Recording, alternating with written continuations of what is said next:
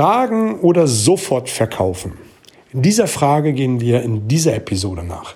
Mein Name ist Oliver Busch und das ist der Nichtverkäuferkanal. Ich freue mich, dass du mit dabei bist, um hier an deinen verkäuferischen Fähigkeiten arbeiten zu wollen. Und vorweg entschuldige diese etwas schlechtere Tonqualität. Diese Episode und die nächste werden hier in ein Hotelzimmer aufgenommen. Und hier ist der Klang ein wenig anders als wie sonst. Und ich habe mein Ansteckmikrofon äh, vergessen.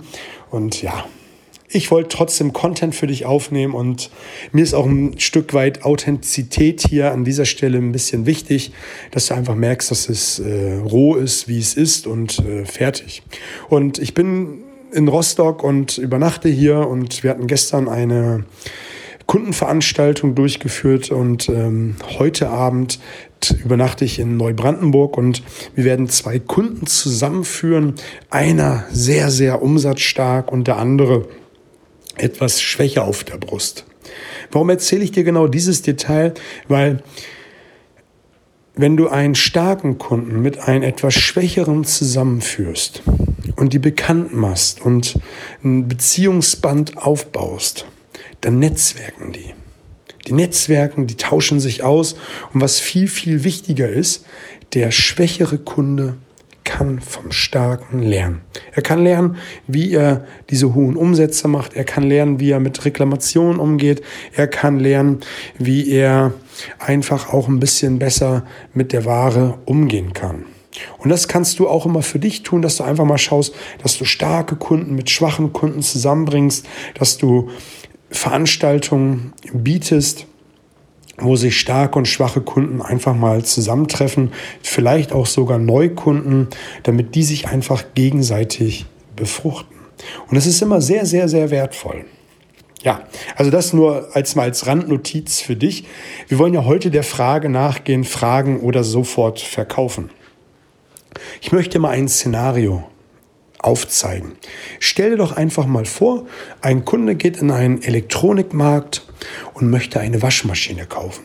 Er geht in die weiße Ware, also dort, wo die Waschmaschinen, die Kühlschränke und äh, Geschirrspüler stehen, geht zu einem Verkäufer und sagt, er möchte dieses Modell haben.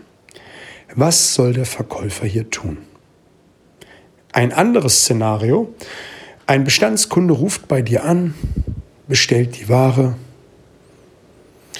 sollst du hier nachfragen, ob er sich sicher ist oder schreibst du auf und lieferst.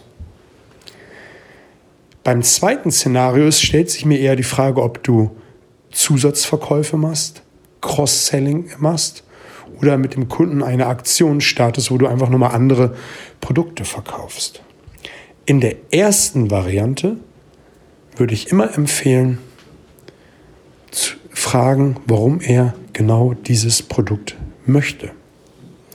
Du könntest jetzt sagen, hey, er weiß, was er will, der Kunde ist mündig, ich kann äh, hier einen schnellen Verkauf machen, schnellen Bon, vielleicht sogar einen sehr, sehr hohen Bon. Ich liefere das Ding oder ich packe es ihn ins Auto, lasse ihn von dann ziehen und fertig. Das könntest du an dieser Stelle sagen. Du könntest genauso gut fragen, warum er genau dieses Produkt haben möchte. Wenn du nämlich den Kunden von dannen ziehst und äh, er zu Hause feststellt, das ist gar nicht das richtige Produkt, das erfordert ja doch nicht meine Anforderung, dann bist du der Gelackmeierte. Der Gelackmeierte, weil er äh, dir womöglicherweise das Ding wieder vor die Tür stellt. Du bist der Gelackmeilte, äh, weil er dann sagt, er hat dich falsch beraten.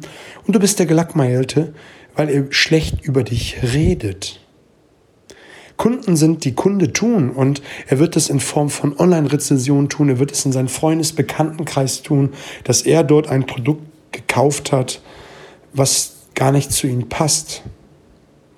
Und du könntest jetzt sagen, naja, der Kunde ist doch gekommen und ähm, hat gesagt, was er will.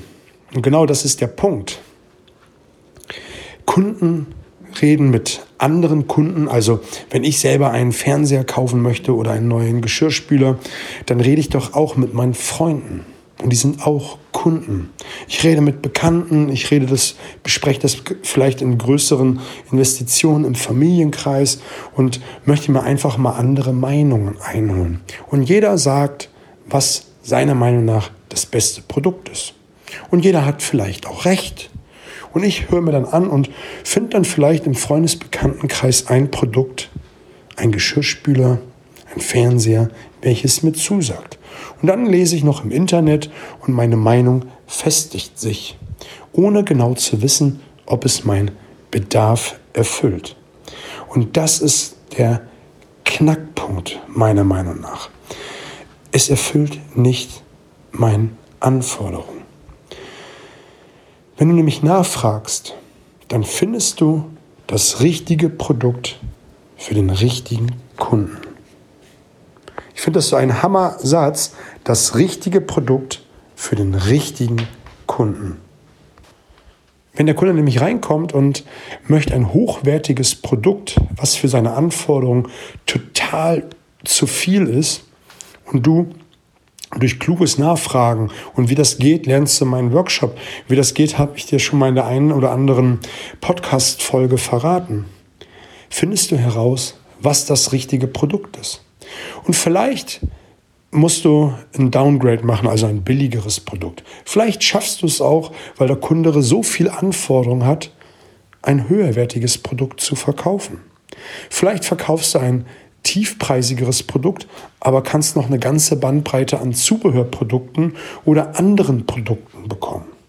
Vielleicht stellst du auch fest, dass du ihn gar nicht bedienen kannst, dass das gar nicht dein Kunde ist, weil du nicht das bieten kannst, was er in Wirklichkeit braucht. Und genau das bringt dir ein höheres Band des Vertrauens. Du bekommst eine viel bessere Empfehlungsrate, weil der Kunde dann auch Kunde tut, dass er bei dir gut beraten wurde. Er wird darüber sprechen, er wird andere Kunden zu dir schicken.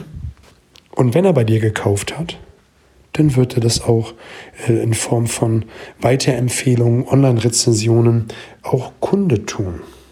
Also mach dir Mühe und frage nach, warum der Kunde dieses Produkt haben möchte. Bei Bestandskunden, wo immer wieder nachgekauft wird, schreib auf, mach dort Zusatzverkäufe, Cross-Selling und fertig. Aber wenn ein Kunde zu dir kommt, dich kontaktiert, der zum ersten Mal kauft, frag immer warum. Es ist so, so immens wichtig.